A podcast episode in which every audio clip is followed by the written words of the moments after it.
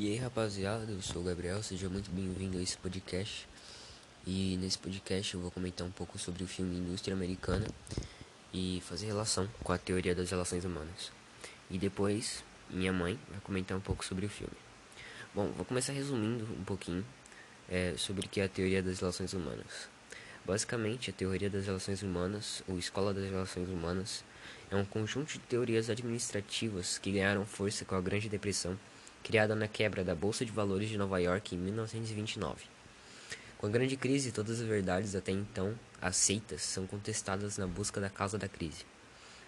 E tem uma cena no filme, né, que me remete a isso, logo no começo do filme, quando estão vários chineses numa sala e meio que o instrutor deles fala que os americanos não se importam com roupas e ornamentos, que eles falam que pensam de forma direta e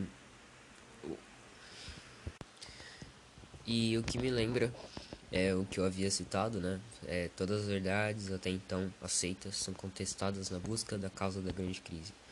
E o que eu percebi nesse filme é que tem um choque de culturas muito grande, né? O choque dos o, o choque não. Desculpa. É a, o choque da cultura dos chineses com a, a cultura dos americanos que é totalmente distinta. E deu para perceber que os chineses eles não valorizavam as, as relações humanas no trabalho.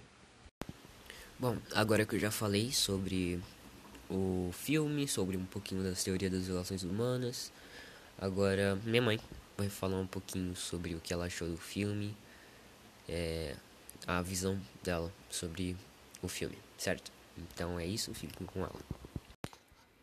No documentário fica muito claro que é um choque cultural e que os americanos eles trabalham para viver.